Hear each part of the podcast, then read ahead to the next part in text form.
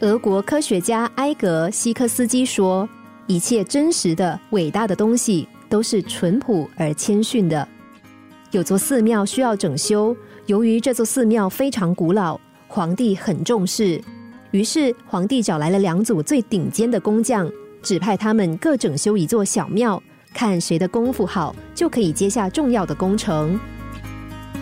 一个月过去了，小庙的修整也告一段落。皇帝先去视察第一座庙，工匠的手艺果然十分高超。原本破败的小庙，现在雕梁画栋。鲜艳的彩绘遍布寺庙的每一个角落，五彩缤纷，耀眼夺目。皇帝和随行的大臣都赞不绝口。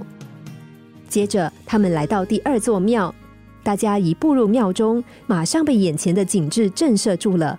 那寺庙如此庄严，是众人前所未见的。一片片清洁的窗户反映着蓝天、云朵的倒影，洁净的神案光亮如镜。美丽的树影倒映其上，庙堂的壁画略有斑驳，却能显出一股经过岁月洗礼的优雅。皇帝问工匠说：“你们究竟是怎么办到的？这座庙如何能呈现如此庄严的气氛？”工匠恭敬的回答：“启禀皇上，其实我们只用了两天的时间装修，只是修理腐蚀的梁木，更换破损的屋瓦罢了。”皇帝非常吃惊。什么？那剩下的时间你们都在做什么呢？工匠说：“我们只是在打扫，非常仔细的打扫。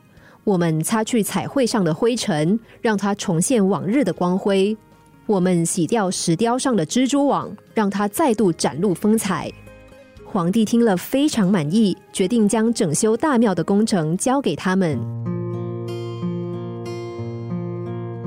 现在的人喜欢买名牌、穿华服、开名车、戴名表，认为这些外在的物质能够弥补自己不足的自信，甚至彰显自己的价值。